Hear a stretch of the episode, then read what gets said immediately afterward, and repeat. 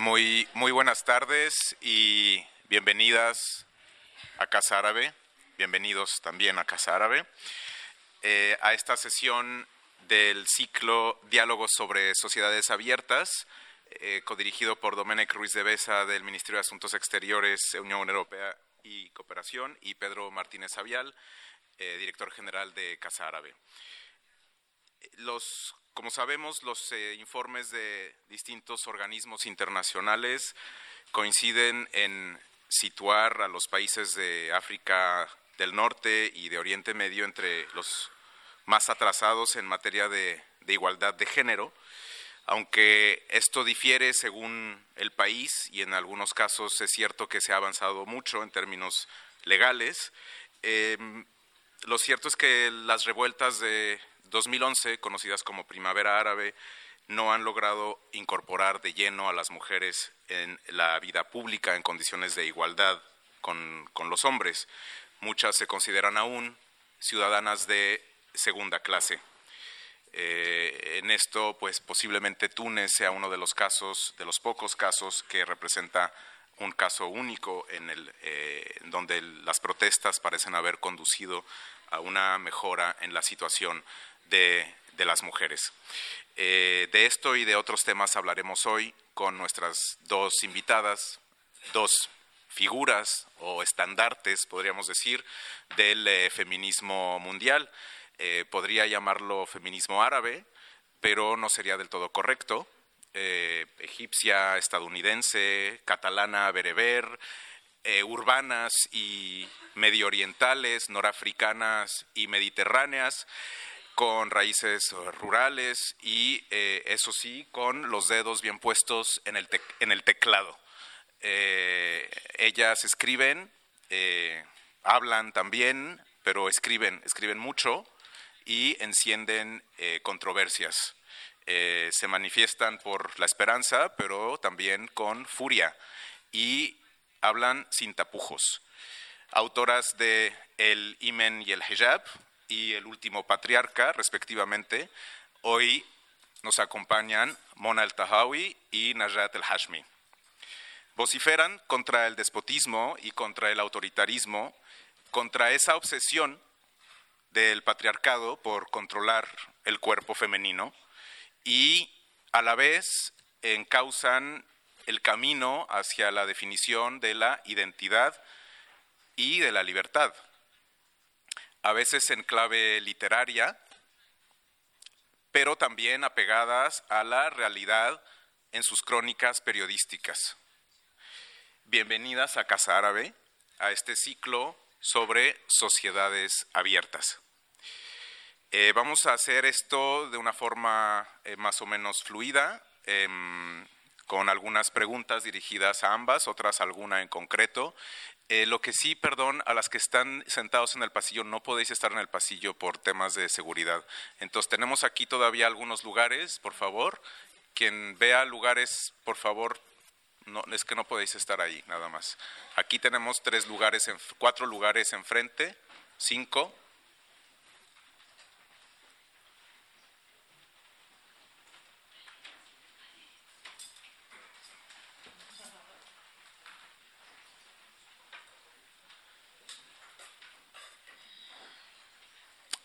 Aquí hay uno, aquí hay dos lugares, ¿vale?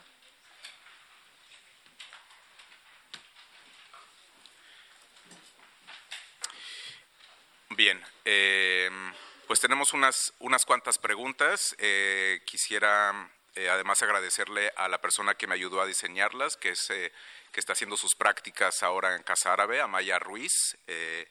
y la primera pregunta, dirigida a las dos, dice, ¿A qué edad fuiste consciente por primera vez de que como niña o como mujer tu vida estaba limitada por el peso de la tradición? Najat, ¿quieres empezar? Hola, sí. Buenas tardes y gracias por vuestra presencia. Agradecerle a Casa Árabe Karim que, que me haya vuelto a, invitar a esta casa que cada vez siento como más mía, aunque no sea árabe. Eh, Y bueno, respondiendo a tu pregunta, em, yo creo que hay, hay como una especie de observación de esas eh, desigualdades que, hacemos, que hemos hecho todas cuando eh, las hemos visto cuando éramos muy pequeñas. O sea, de hecho, mucho antes de tomar conciencia feminista y de realmente poder eh, darle al cuerpo a ese sentimiento de injusticia que te provoca la situación de las mujeres que te rodean, mucho antes ves esa injusticia, ¿no? Te das cuenta. Yo cuando era pequeña, como vengo de un, de un pueblecito, de un mundo rural, donde el patriarcado es absolutamente desacomplejado porque nadie nunca lo puso ni siquiera en duda, o sea, se, se expresa con total libertad, sin, sin ningún tipo de, de, límite.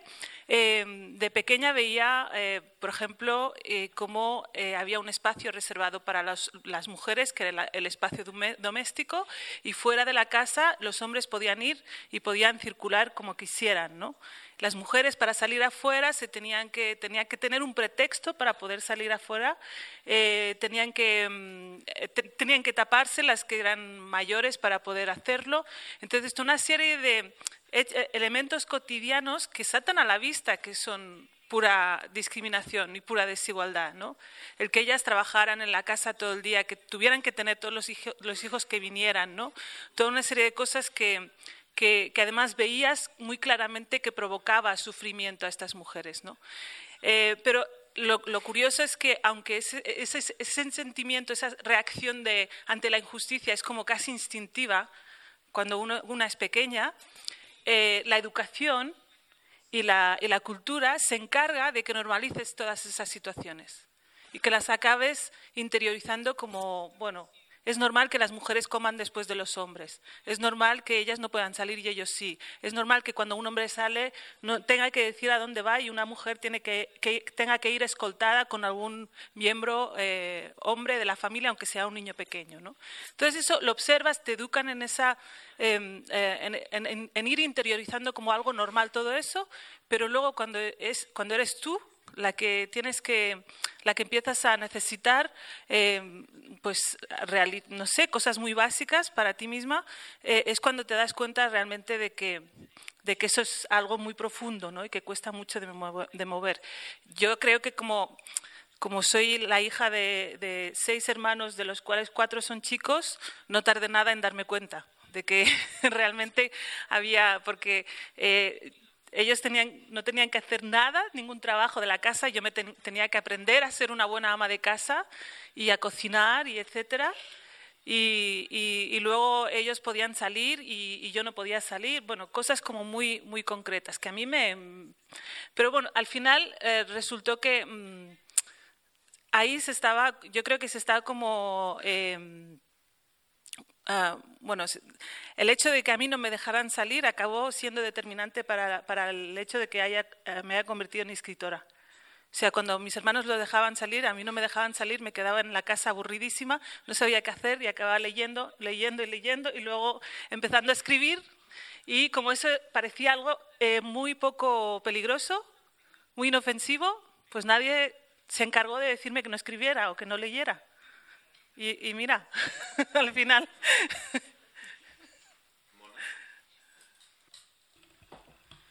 Um, good evening, everyone. Um, Buenas tardes a todos.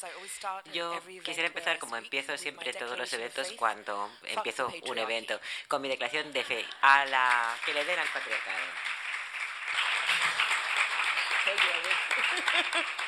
Um, I want to thank Karim and Quiero dar las gracias eh, a Karim, a Casa Árabe, um, a Yat y a todos uh, por, por venir aquí. Es mi primera visita a España y estoy encantada de estar aquí. Gracias a Blanca y a Captain Swing por traerme aquí, publicar el libro en España. Espero que esta sea la primera de muchas visitas. Alguien me, me dice hola, me está saludando con la mano. Um, pues hola.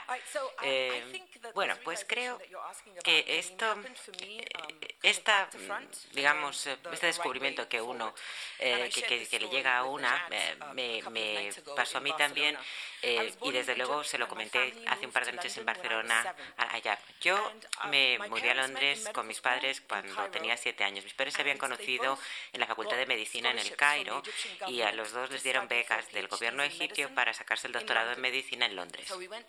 Así que nos fuimos, se fueron, eh, se fueron mis padres, los dos, así que llegamos en el momento en el que estaba en pleno auge la segunda oleada feminista y mis profesores, eh, eh, la mayoría eran mujeres blancas, inglesas, y me preguntaban siempre, ¿y en qué trabaja tu padre?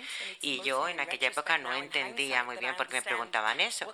Y ahora sí, echando la vista atrás, eh, veo qué es lo que se me sugería. Se sugería que era mi padre el que hacía algo lo suficientemente importante como para que nosotros hubiéramos venido a vivir al Reino Unido desde Egipto y le habíamos seguido.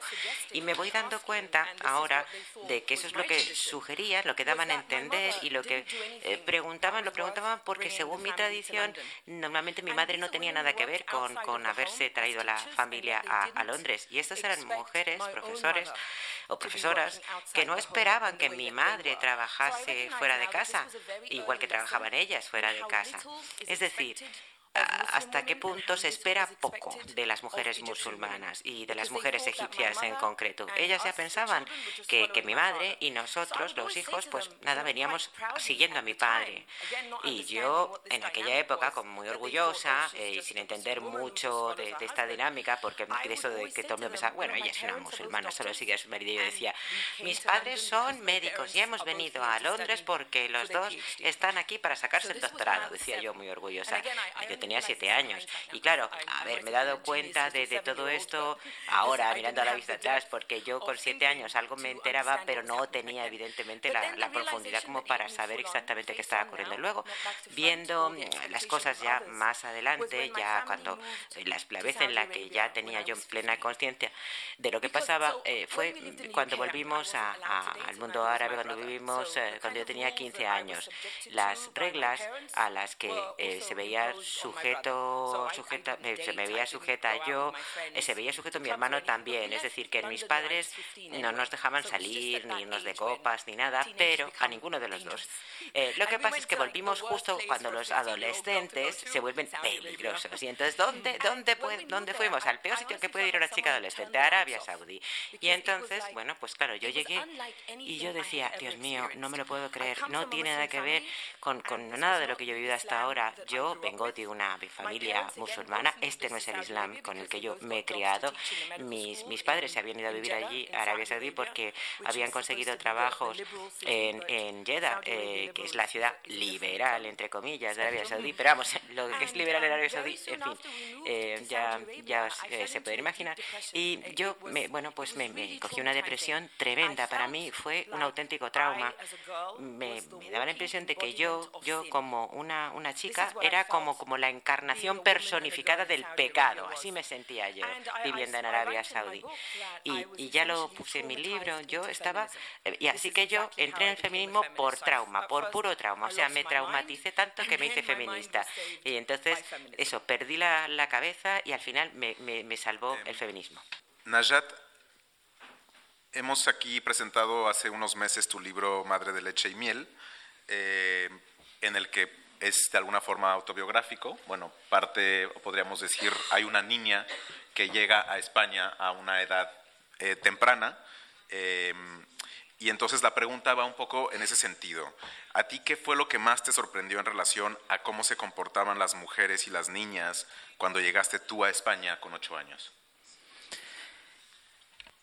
Bueno, es, es, un recuerdo ya un poco em, antiguo, ¿no? Porque ya hace unos cuantos años que, tenía ocho años, pero mm, igual la primera impresión, la primera cosa que, recuerdo que me chocó fue el, el hecho, o sea, la, apariencia externa. O sea, me acuerdo exactamente de un día en el que estaba en una frutería y vi a una señora comprando con el pelo corto entonces no sabía si era un hombre o una mujer, porque nunca había visto una mujer con el pelo tan, tan corto. ¿no?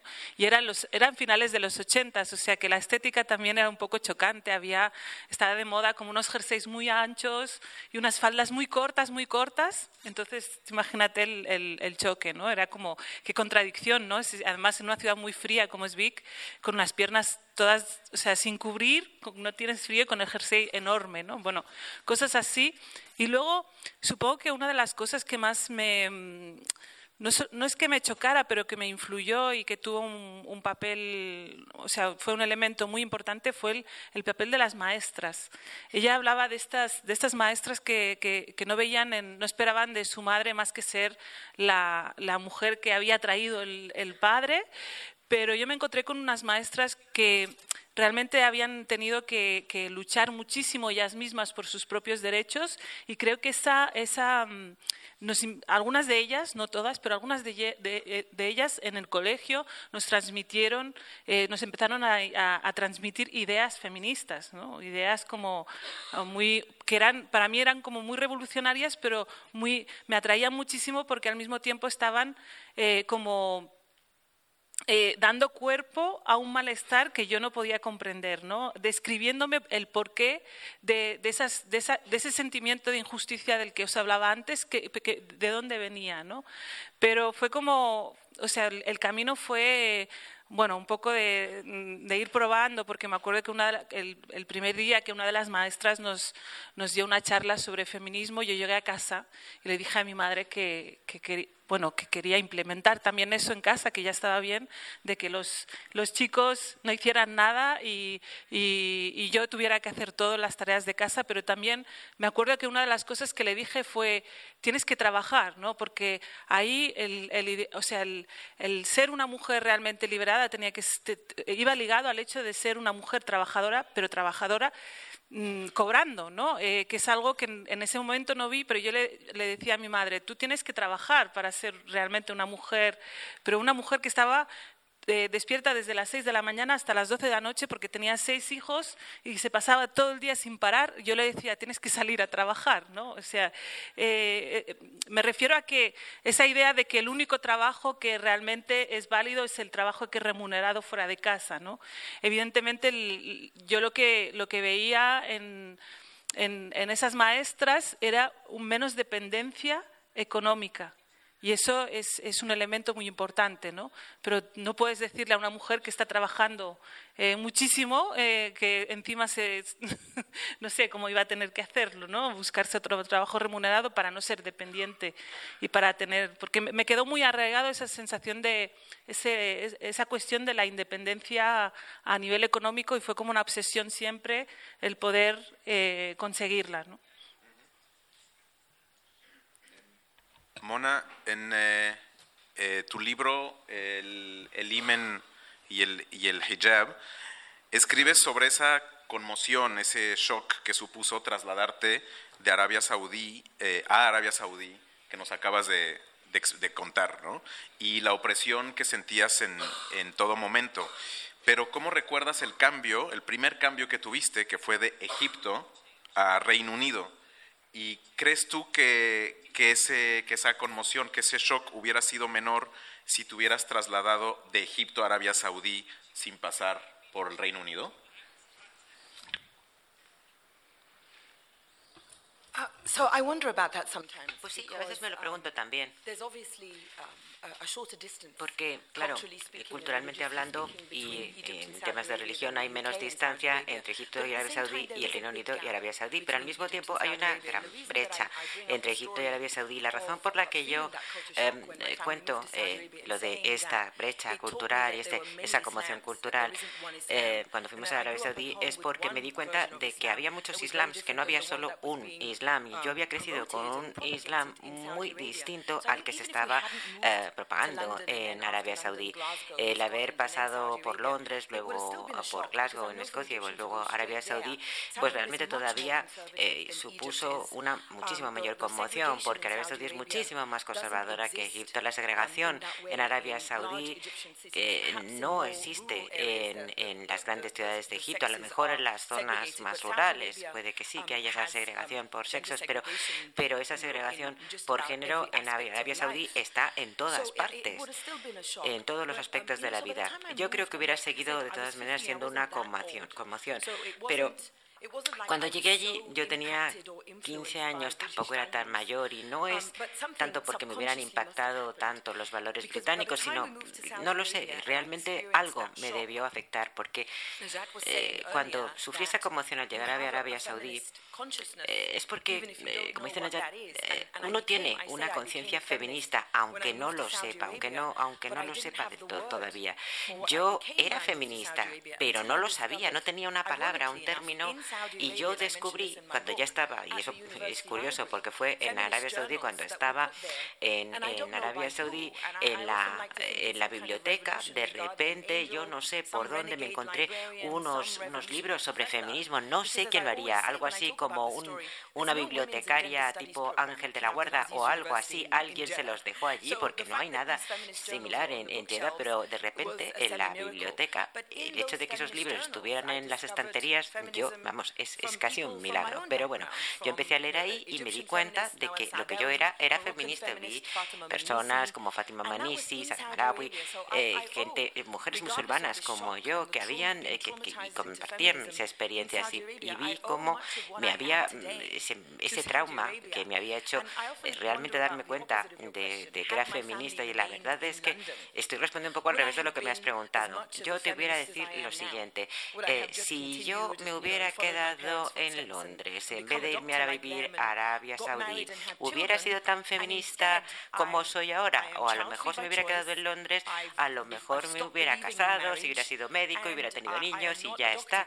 Y yo, bueno, pues al final, al por ir a Arabia Saudí, pues eh, está claro que no soy médico y está claro que soy una feminista admitente y convencida, pero, eh, pero precisamente, aunque por curioso que parezca, pues aunque ellos no quieran asumir el mérito, es por su culpa que yo lo soy. Arabia Saudita, aunque nunca hayas vivido en Arabia Saudita y aunque, ah, ah, bueno, es peor haber vivido, por supuesto, pero te, pero se, te persigue más allá de, del, país en sí mismo, porque mm, yo recuerdo que cuando hacía pocos años que estábamos eh, en Cataluña, eh, de repente apareció, sin que nosotros nos diéramos cuenta y sin que supiéramos de dónde venía, una corriente que venía mm, segurísimo de Arabia Saudí, que era una corriente mucho más fundamentalista y que de repente también nos decía lo mismo, ¿no? El Islam que vosotros estáis practicando, os podéis imaginar que el Islam marroquí y además de en el RIF, que es como y además las mujeres que estaban que no, habían entrado nunca en una mezquita, era un Islam muy poco ortodoxo, ¿no? Pues hasta ahí, hasta el interior de Cataluña vino a parar Arabia Saudí a través de unos personajes que llegaron ahí con sus barbas largas, con sus túnicas largas y nos empezaron a decir, a, prohibir cosas que nuestras familias nunca nos habían prohibido. Y sobre todo las mujeres, con una obsesión enfermiza por, enfermiza por controlar los cuerpos de las mujeres. Eh, empezaron a decirnos que, que teníamos que taparnos mucho antes de lo que nuestras familias nos decían. En el RIF, la costumbre, en el pueblo de donde yo venía, la costumbre era que el pañuelo, por ejemplo, se lo las mujeres casadas en señal de que son mujeres casadas, pero además de una forma muy, muy laxa. ¿no? Yo digo que ahora estamos en, el, en, el, en, la era del imperdible, porque si no te le pones el pañuelo con el imperdible, no vale. ¿no? Y estos, estos eh, eh, señores que vinieron empezaron a decirnos que tenía que ser un pañuelo em, eh, de colores neutros, con muy, muy ajustado, que no se escapara ni un pelo. Se empezaron a, a establecer unas normas enormemente estrictas que nuestras familias no nos habían transmitido. Yo la primera vez que me hicieron sentir esa, eh, esa sensación de, de, ser el cuerpo del pecado fue cuando al ir al oratorio de la, de la, ciudad, a las clases de, Corán de los, de los sábados, eh, fui, tenía eh, 8, 9, 10 años, no, no, recuerdo, igual 9, 10, con una, con una falda por encima de la rodilla y el, y el que nos daba las clases hizo, me, me, me, hizo, hizo que, me, que me volviera a casa a cambiarme porque así no se podía, así no podía vestir una niña de 8, 9, 10 años. ¿no? Entonces, aunque no vivas en, Arabia Saudita, Arabia Saudita te persigue por el mundo. Donde haya musulmanes te persigue y te viene a decir que tu forma de entender el Islam está, es, es incorrecta y que la suya es, es la correcta. Y sobre todo las mujeres, sobre todo las mujeres pues sí, la, expansión del, salafismo, ¿no? Eh, o, del, o del wahabismo, que es algo que hemos visto eh, en los fácil en los últimos 20 o 30, o 30 años por, por toda la región. Eh, ambas habéis decidido cuestionar a la figura patriarcal eh, tradicional, cuestionar o, atacar o em, realmente eh, poner el dedo en la llaga. ¿no? Eh, Najat, sobre todo a través de la novela, aunque también escribe em, em, en el periódico de Cataluña, y Mona relatando historias reales e incluso personales. sin embargo, parece que estos intentos están dirigidos o por lo menos están teniendo más repercusión en sociedades occidentales que en las propias sociedades árabes. Es cierto que el caso de Najat es diferente porque realmente no escribes para una sociedad marroquí, ¿no? Pero eh, ¿hasta qué punto el hecho de vivir en sociedades más abiertas ha afectado la repercusión de vuestro mensaje?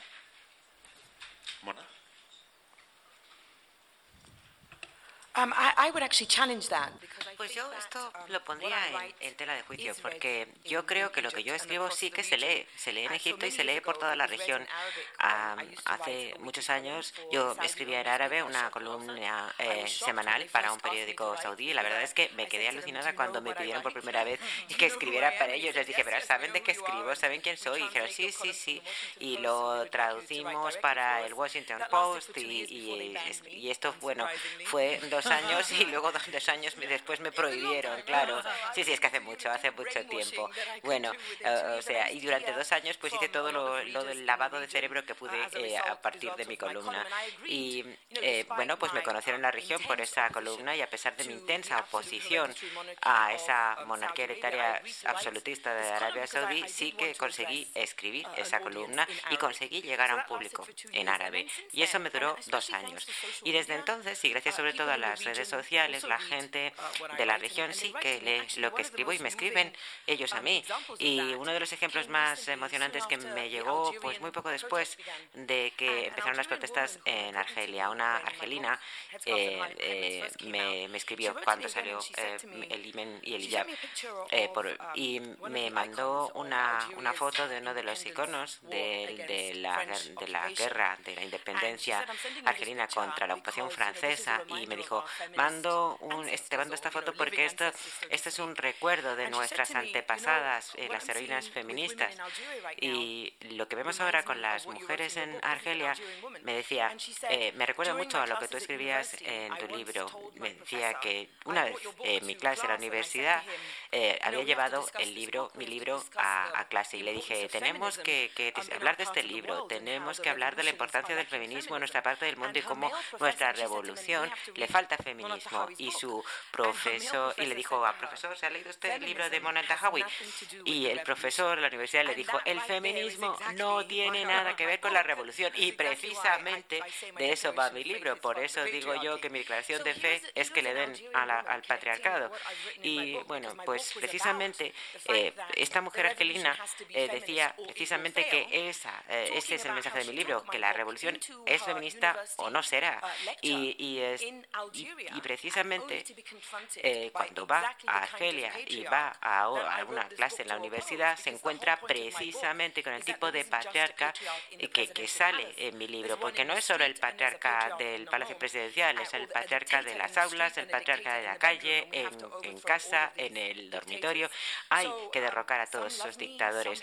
algunos me odian, otros, a otros les encanto, me encanta polarizar opiniones porque así por lo menos tienen una opinión de mí y, que, y aparte de la zona de Oriente Medio y Norte de África, hay, hay, hay marchas de, de la mujer eh, en todo el mundo. En el Día de la Mujer hubo, marchas por todo, el, por, por todo el mundo. Hubo una precisamente en Kuala Lumpur, en Malasia, precisamente, y me mandaron fotos de las mujeres que llevaban pancartas en esa, en esa marcha, en esa manifestación, con citas literales de mi libro, y eso realmente me emocionó. creo que, em, cada una eh, intentamos entender lo que nos pasa desde donde estamos, ¿no? Entonces yo nunca he tenido la pretensión de entender lo que pasaba en Marruecos, lo que pasaba en el mundo árabe en general, porque no creo que sea ese mi objetivo, sino que es simplemente entender em, lo que significa ser hija de la inmigración marroquí musulmana en España, ¿no? Entonces pero no puedo, eh, no puedo hablar de eso sin entender todo lo que está detrás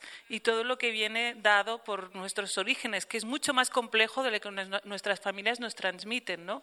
Entonces, em, o sea, es como que no, no existe realmente esa frontera entre si te leen aquí o te leen allá. Evidentemente, yo estoy escribiendo en aquí, entonces eh, espero que mis lectores me lean aquí. Si luego eh, eh, los libros cuando son traducidos, etcétera, pues se puede leer. Pero yo creo que lo, importante es recordar que cuando se hacen este tipo de em, reflexiones y de, y de eh, camino, ¿no? este camino hacia, hacia la comprensión de lo que significa realmente el machismo que hemos vivido cada una de nosotras, em, cada una hemos, hemos, tenido la sensación de estar muy solas, ¿no?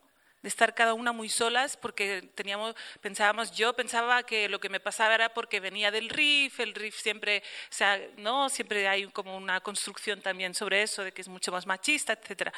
Entonces yo creo que lo que es muy importante y muy poderoso es ir descubriendo eh, cómo otras, eh, mm, otras mujeres estén viviendo en países uh, árabo-musulmanes o estén viviendo en, países occidentales, eh, están intentando dar respuesta a ese malestar. ¿no? Yo recuerdo perfectamente también ese descubrimiento de las, de las eh, de feministas como, como Fátima Mernissi, ¿no? o como, o como Nawal Sadawi, o, eh, o sea, recuerdo la sensación de decir, existe, esto también existe eh, en el lugar del, del, que yo vengo, porque el problema un poco, cuando estás en migración, el problema que se añade es que hay una especie de chantaje de pertenencia, en el que en el momento en el que empiezas a, denunciar las injusticias que tú estás viviendo como mujer, te empiezan a decir que eso es un valor solamente occidental y que por lo tanto si tú lo abrazas eh, estás eh, convirtiéndote en, la de los otros. Entonces se te expulsa directamente del grupo de pertenencia, ¿no? Y eso, eso pasa continuamente y, y es Ah, bueno, hay que desmontarlo también, ¿no? No me vale el chantaje este de la pertenencia, ¿no? El otro día leía una frase de Kamel Daoud, era eh, muy, mm, bueno, muy, muy impactante, que, porque evidentemente la cuestión, la cuestión más conflictiva siempre acaba siendo la cuestión de la sexualidad, de la libertad sexual, ¿no? Es, eh, yo creo que es uno de los terrenos en los que hemos tenido que luchar más y, donde es más difícil, ¿no? Eh, abordar públicamente. Pero esta frase de Camille Daoud que decía, el orgasmo no es una conspiración de Occidente, el orgasmo no es una conspiración de Occidente, la sexualidad, la libertad sexual, eh, la libertad eh, en mayúsculas no es propiedad de Occidente. Que nosotras la reclamemos no significa que, estemos renegando de nuestros orígenes, simplemente queremos, queremos eh, justicia y, igualdad, ¿no? No creo que, pero entra en juego, en migración entra en juego muy fácilmente esa eh, ese chantaje de, la pertenencia. Cuando, cuando las mujeres eh, árabes hablan de la opresión que sufren en, estos países, en los países árabes, eh, muchos las acusan de dar armas a, a, los islamófobos, que a menudo se excusan, se escudan, perdón, en la opresión que sufren las mujeres árabes. No sé si me explico. Sí, sí, sí, perfectamente. ¿Qué, contestáis a eso? Um, eh, bueno, yo como, como ya eh, he sido acusada de islamófoba ya varias veces, entonces eh, supongo que ya estoy en el bando de los islamófobos, ¿no?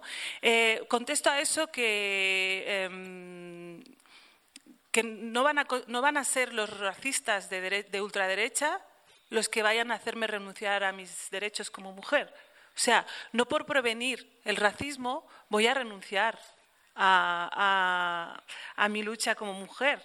¿No? Que ese es, ese es, exactamente el resultado. O sea, si tú tienes que pensar en la reacción de los islamófobos, que por otra parte no necesitan no necesitan elementos reales para tener excusas para ser islamófobos o ser racistas. No les hace falta. Se inventan la historia. Lo vemos con Vox. Están inventando la historia de España. O se están inventando cualquier cosa. No, nos necesitan a las mujeres de origen musulmán para, eh, legitimar sus, eh, prejuicios.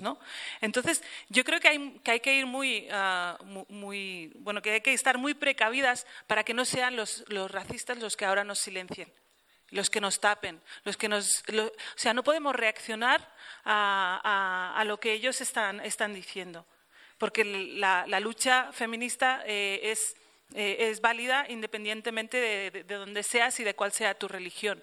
Y, otra cosa que tengo que decir es que como feminista, eh, el machismo que yo he vivido, el patriarcado que he vivido, tiene una raíz en las tradiciones, en la cultura, etcétera, pero tiene una raíz muy importante en la religión. Entonces, yo personalmente he llegado a un punto en el que no puedo hacer esa confrontación feminista si no la hago también con la religión.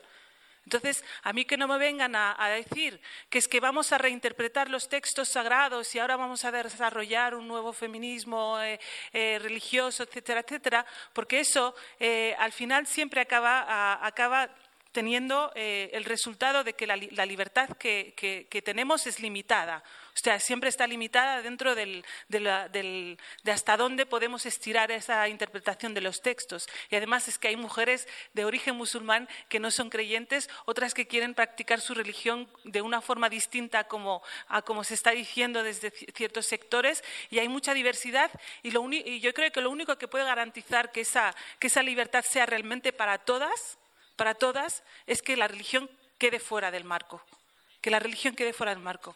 O sea, mientras estemos dentro de, los textos religiosos, siempre nos vendrán, a, nos vendrán, a, sorprender, o sea, vendrá a rearmarse ese machismo ah, en nombre de Dios en nombre de Dios. O sea, Dios yo creo que se tiene que quedar en la espiritualidad de cada uno, en la casa de cada uno, y, el feminismo tiene que, ocuparse de, los, de, las mujeres y de sus derechos y de su, igualdad. Si hay un, elemento que es discriminatorio para la mujer y, y viene dado por el tema religioso, lo siento, no voy a aceptarlo, aunque sea la religión.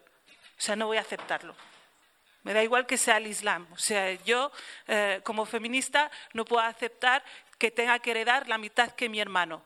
No puedo aceptar no poder tener relaciones sexuales fuera del matrimonio. No puedo aceptar no poder casarme, no poder emparejarme o no poder tener relaciones con quien quiera mm, y cuando quiera. Eh, no puedo aceptar que mi cuerpo sea siempre un problema y un conflicto en el espacio público, en el espacio doméstico y que siempre sea yo la que tenga que estar eh, eh, encargándome de, no provocar el deseo de los hombres. Entonces, todos esos elementos, desde, un punto de vista feminista, tienen que, o sea, nos tenemos que confrontar con eso. Si no nos confrontamos con eso, la libertad de las, mujeres musulmanas será siempre una libertad limitada. Bueno, y sin duda.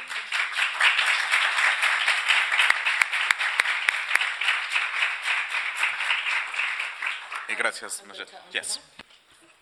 Um, so in answer to your question Para responder a tu pregunta sobre los uh, islamófobos en especial, Donald Trump me ha facilitado tanto la vida porque yo precisamente dije um, que Donald Trump era el ejemplo perfecto de lo que hace que sea necesario el feminismo. Él es de verdad la imagen perfecta de lo que es el um, patriarcado, el emblema del patriarcado. Eh, hablamos de, mujeres de origen musulmán o mujeres eh, que, han, pasado de, por la misma experiencia que Najat y yo. Bueno, es como si nos dijeran, estamos entre la espada y la pared. Eh, y la verdad es que casi más es un triángulo, porque tenemos una, una mm, islamofobia xenófoba que quiere demonizar eh, al Islam en general y a los eh, musulmanes en general, utilizando a las mujeres musulmanas. Luego tenemos a, lo que se llama la comunidad musulmana. Pero ¿quién habla en nombre de esa comunidad? Normalmente son los hombres y estos precisamente quieren silenciar a las mujeres que eh, están em, reivindicando que existe misoginia y lo dicen eh, y dicen que lo que tenemos que hacer es que nos callemos, que nos callemos para no darle armas a los islamófobos.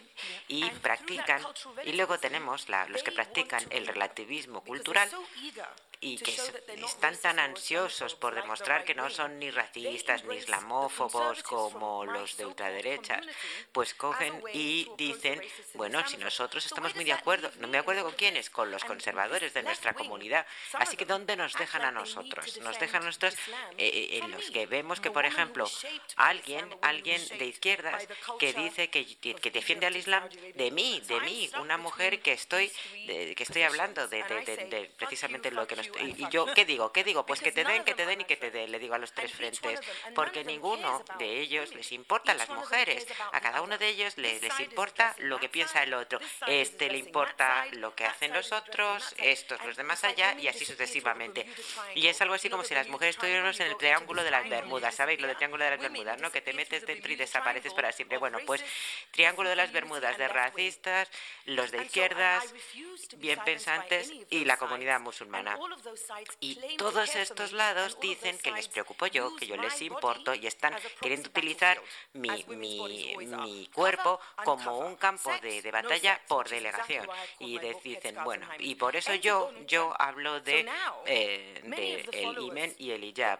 Y ahora, y entra en escena Donald Trump. Tenemos eh, a, a, estos tropecientos millones, 60 millones de americanos que han, que han votado por este homófobo, transfobo, misógino, patriarca, todos los fobos que os podáis imaginar, por este esta gentuza que, que, que, bueno, que demuestra un poco toda la podredumbre que hay en la política estadounidense. Y a mí esto me, me, me, resulta dolorosísimo. Y sobre todo cuando un americano que ha votado por Trump dice, ay, ay, las pobres, las pobres musulmanas, ¿por qué, ¿por qué están tan oprimidas? ¿Por qué aguantan la misoginia? ¿Por qué aguantan lo que dicen los hombres en, en sus vidas? Y yo le digo, mira, esto es lo que yo hago con mi vida y poniendo, tratando de hacer saltar todo esto por los aires. Y la mayoría de las mujeres blancas en Estados Unidos, sabiendo que a Donald Trump le han acusado de acoso sexual al menos 12 eh, mujeres, en lo que es misógino, eh, homófobo, etcétera, aún así le han votado. Y entonces les digo, vamos a ver, mujeres americanas blancas, ¿qué os pasa? ¿Pero qué os pasa? ¿Por qué aceptáis la misoginia? ¿Qué, qué, qué, habéis hecho? ¿Os han dicho vuestros maridos que votéis por Trump? y yo, claro, de repente eh, yo quisiera que esa conversación salga a la luz, porque el patriarcado es universal, el patriarcado no es solo un problema mío, y mi objetivo es destruir el patriarcado esté donde esté.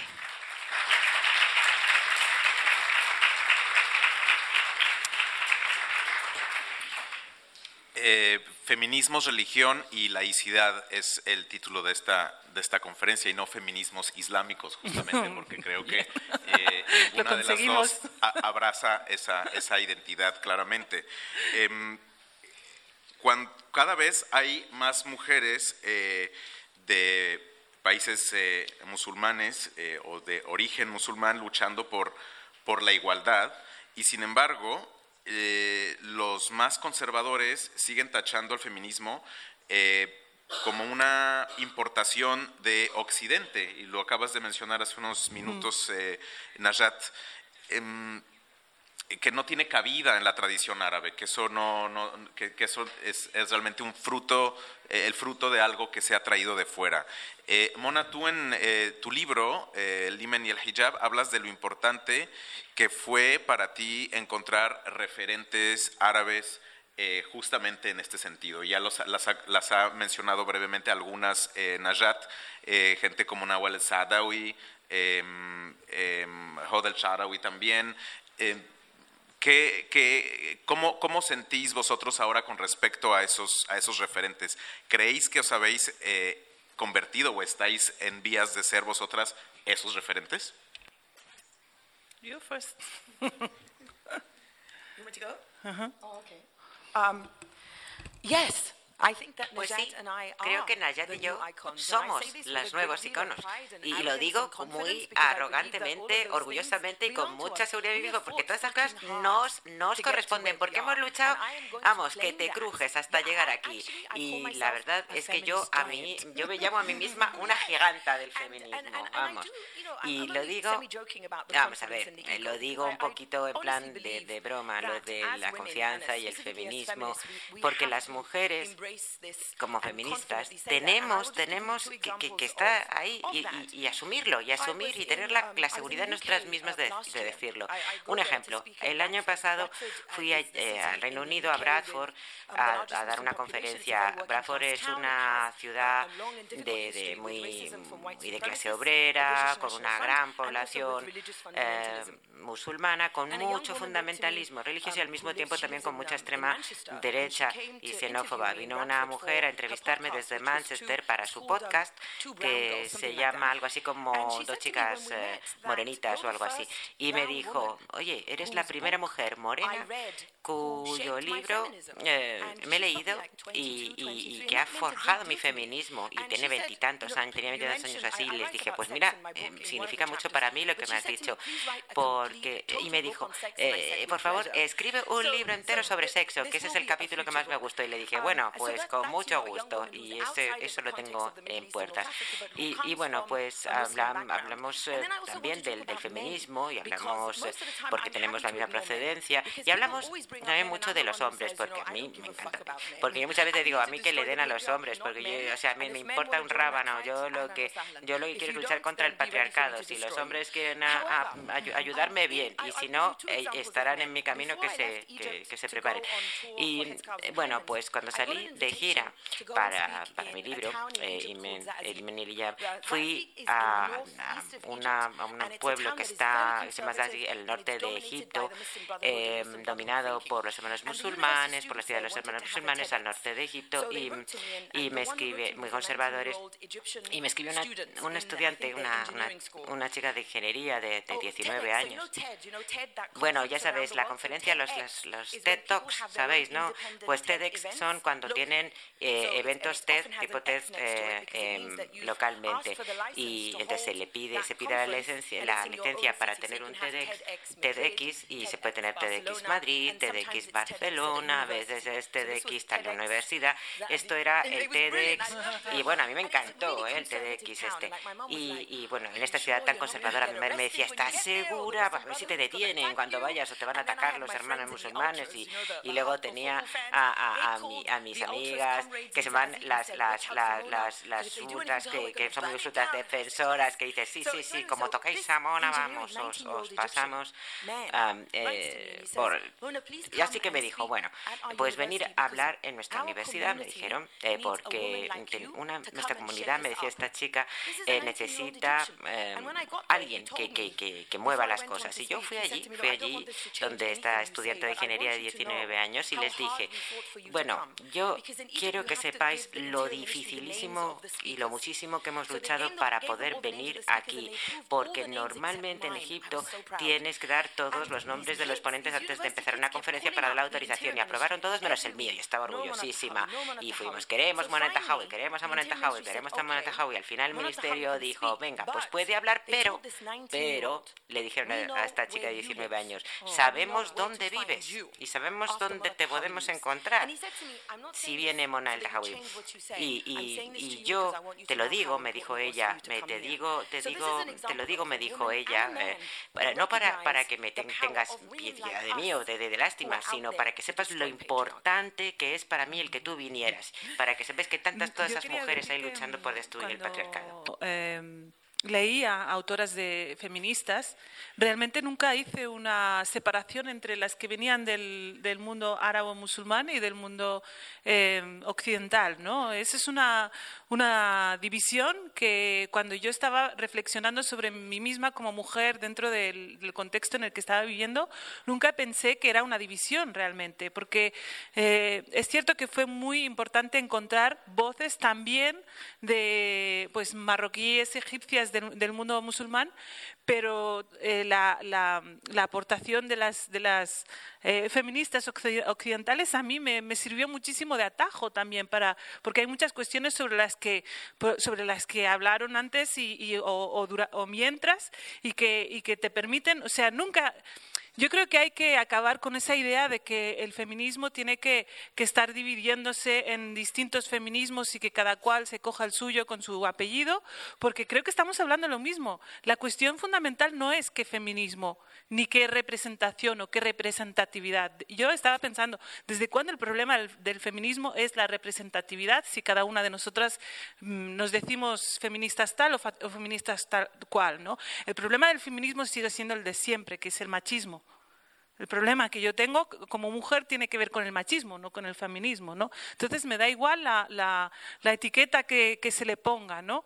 Bueno, no me da igual, pero quiero decir que, que, que nunca, menos feminismo islámico, por favor, nunca, nunca pensé que lo que lo que estaban reclamando, lo que estaban reclamando las, las mujeres occidentales no fuera también para mí. ¿No? Cuando leo, por ejemplo, a mí hay una feminista española que me parece, me, me gusta muchísimo porque creo tendría que estar ahora en todos estos, estos debates, eh, que es Amelia Valcárcel, eh, que es, bueno, eh, una filósofa de raíz ilustrada que, está, que separa la religión de lo, o sea, que para mí ese es un referente también, ¿no? ¿Por qué no va a ser mío si lo que está diciendo me vale a mí, ¿no? Y de repente el debate se ha convertido un poco en los últimos tiempos en esa, eh, en esa cuestión, ¿no? De qué feminismo. No, es que no hay qué feminismo, es cuál es el problema del machismo en cada lugar, ¿no? porque en cada lugar se expresa de forma distinta. ¿no? Entonces, una de las, de las cosas más, eh, creo que más relevantes cuando hay eh, mujeres como nosotras que salimos a la, a la esfera pública a hablar de estas cuestiones, es que de repente sacamos lo que está eh, muchas veces detrás del umbral de la puerta y que, y que todo el mundo nos dijo que no se podía, no se podía sacar desde de fuera, de, fuera de casa, fuera del dormitorio, lo estamos sacando sacando afuera, ¿no? Yo creo que ese es un paso muy importante para que, para que no, no haya cuestiones que nos digan, porque esa es una, otra forma también en, el, en la que se, se silenció mucho la, esa voz, ¿no? ese instinto de feminista, aunque no sepas la palabra feminista, ¿no? ese reclamar la justicia, es una forma de acallarla también, decir esto se queda de puertas adentro, esto se habla en el interior de las casas y muchas veces ni, así, ¿no? porque yo recuerdo durante muchos años no, no hablar siquiera yo misma, más que escribiendo y más que con personas de mucha confianza sobre realmente lo que me estaba generando el mayor malestar de, de todos. ¿no? Entonces, romper esas, eh, esas, esos muros, ¿no? Y sacar a la opinión pública, ¿no? Y claro, la opinión pública es para, es, es para todo el mundo, ¿no? Y ahí lo gratificante es ver cómo, igual que nosotras, encontramos eh, esas e, esas autoras que nos, nos, nos, iluminaron de repente, pues el sacar, el que nosotras saquemos estos temas ahora en, el debate público, también eh, es muy, eh, puede ser útil para, para quienes están viviendo esa experiencia en, en, propia carne en un momento de mucha más, eh, mucha más oscuridad, ¿no? porque realmente es un proceso, yo creo que hay que admitir, muy largo y muy, muy doloroso. Para mí ha sido muy doloroso realmente el llegar al punto de decir, bueno, me, voy me enfrento con todo esto, no acepto nada de lo que, de lo que aquí eh, rige, ¿no? de lo que rige todo ese sistema. ¿no? Es doloroso porque realmente se, paga un precio muy alto, se paga un precio carísimo, se paga eh, con la expulsión, con la eh, soledad, con una soledad muy importante, pero esa soledad para mí, em, o sea, se me hace como menos dolorosa cuando encuentro a chicas que, o mujeres que están eh, en los debates, en, sea como lectoras o como no lectoras, que están expresando, aunque sea en un petit comité y en la, ¿no? un poco medio, de, medio, a, medio escondidas, ese, ese mismo malestar que yo viví también cuando adolescente en, la más absoluta soledad. Eh, bueno, aprovecho para comentar que eh, aquellos o aquellas que se hayan quedado fuera, si conocéis eh, gente que no haya podido asistir a, hoy esta conferencia, estamos grabándola y la podéis eh, recomendar. En un par de días estará en el canal YouTube de, de Casa Árabe para que puedan pues precisamente beneficiarse de, de, de, pues, de las palabras de, nuestras dos invitadas. Quería hablar, antes de muy pronto dar la palabra al público, de eh, las llamadas primaveras árabes o eh, los levantamientos populares, las protestas, como quieran llamarlos, de 2011, ¿no? que parecía que iba a ser un punto de inflexión en, eh, en la revolución de las mujeres, en gran parte tu libro ha sido, o este libro por lo menos, ha sido motivado por, por, esos movimientos y yo no sé si en muchos casos ha empeorado la situación a consecuencia de lo que se llama la contrarrevolución, ¿no? O la represión que, que le siguió a estos, a estos movimientos.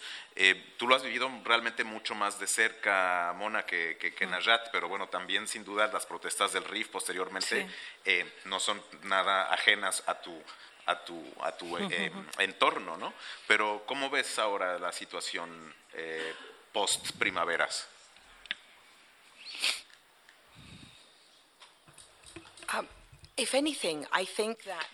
Pues debido a las revoluciones de tantos países como Egipto y, otros, por supuesto la situación de, Siria merecería otro, otro panel por, ella sola. No voy a entrar en ello porque es muchísimo más complejo y muchísimo más trágico en, eh, como una, una religión maravillosa y no violenta ha sido eh, cooptada por tantos bandos. Pero bueno, voy a hablar de, Egipto. Eh, lo que ha ocurrido en Egipto, esta revolución de la que yo hablo, eh, en la que hombres y mujeres eh, se, levantaron contra el dictador del Palacio Presidencial, fue maravilloso. Pero desde entonces, ya desde los medios de fuera de Egipto, tanto como el discurso en el propio Egipto, mucho se ha centrado en lo que se llama la revolución, entre comillas, puramente política. Todo es político, claro que sí, cómo, cómo, cómo, cómo he visto, cómo yo, cómo vivo en general. Pero yo hablo de una revolución que trata eh, de derrocar al régimen, porque la gente lo que quiere es que, caiga el régimen.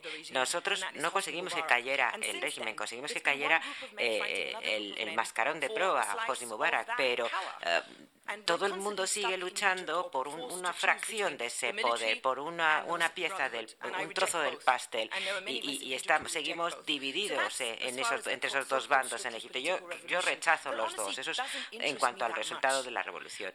Eh, y eso a mí no me interesa mucho, que digamos, a mí me interesa mucho más la revolución sexual y la revolución social. Y en ese ámbito sí que han cambiado las cosas, y han cambiado por una razón sobre todo, y es que cuando la gente se levantó contra ese dictador en el Palacio Presidencial, incluso aunque uno no saliera a la calle, veía a la gente diciéndole no a la autoridad. Y eso es revolucionario, porque ahí es cuando uno cree, pues tengo derecho yo también a decir que no a la autoridad. Eh, el decir no a la autoridad en Egipto, pues se puede decir también a, no a la autoridad de la familia, de la policía, de la mezquita, de la iglesia, tantas cosas eh, que, estaban eh, en así enclaustradas en, Egipto. Y además, en ese sentido, en la propiedad, el dominio de nuestros propios cuerpos. Mi madre es eh, una de, de 11 hermanos, mi padre uno de ocho hermanos. Cuando se conocieron mis padres, yo les preguntaba a, mis padres cuando estábamos fuera, bueno, ¿y, qué han hecho, qué han hecho la, familia? Bueno, la mayoría de, la familia, muchos de algunos miembros de la familia sí que fueron a las manifestaciones a las protestas, pero otro, la mayoría no. Eh, pero algunos, algunas primas se habían marchado directamente de Egipto. Algunas se quitaron el hijab. Una cogió, se quitó el, el hijab, se puso un, un piercing, se fue a vivir a, a, Berlín y dijo, ala, que os den a todos. Y eso, y eso es, eso es precisamente lo que ha causado la, la revolución. Esta prima mía que de repente deja todo eso, deja todo eso, se va ella a Berlín, a este lugar. Hay tantos egipcios que viven en Berlín, tantas egipcias que están exiliados eh, y que se han exiliado, pero se han exiliado de todas esas autoridades. Pues esos son resultados de la revolución. Estamos hablando de una generación que, bueno, de mujeres que una, bueno, una se ha, divorciado, otra que ha decidido yo voy a ser madre soltera y voy a hacer que funcione, que funcione. Y, su, y su propia madre, pues lo tiene que aceptar.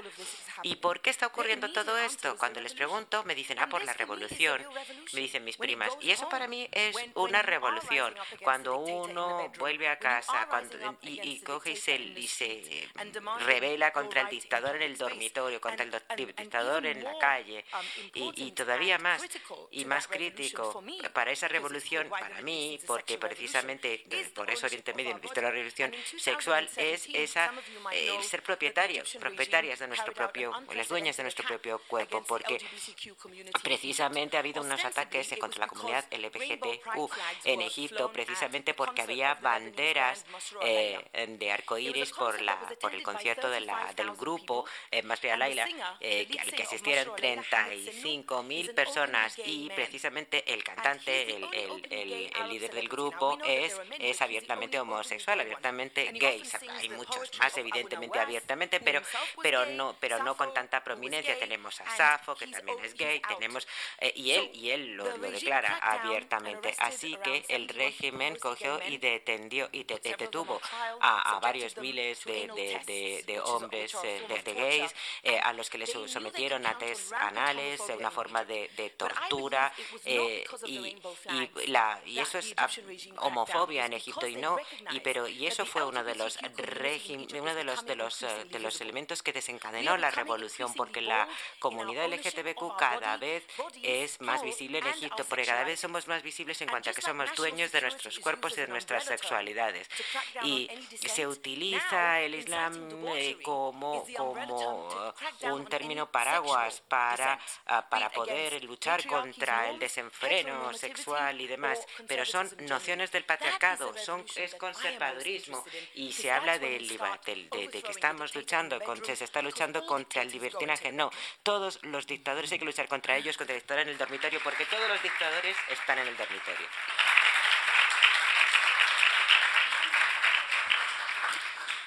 Yo no, evidentemente no he vivido directamente la, revolución, pero sí que fue interesante la reacción que tuvimos aquí frente a las revoluciones, porque de repente eh, acostumbrados a, esa visión tan estereotipada sobre lo que es el mundo árabe musulmán, donde todo el mundo es, eh, es que la palabra que se usa, ¿no? De eh, sumiso, ¿no?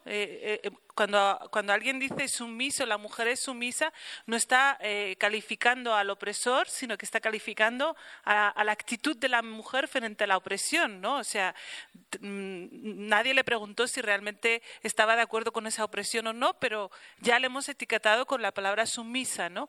y bueno, acostumbrados a, esa visión ¿no? tan, tan ah, común de lo, de lo árabe musulmán como una realidad donde nunca ocurre nada, donde la gente se, está muy conformada con, con sus regímenes, ¿no? con, sus, eh, con, las dictaduras, etcétera, de repente las primaveras árabes, la revolución, abrieron como los medios en canal y, y, y ofrecieron una visión muy distinta, ¿no? Y de repente apareció lo que bueno, lo que siempre existió, pero que de repente irrumpió en los medios, ¿no?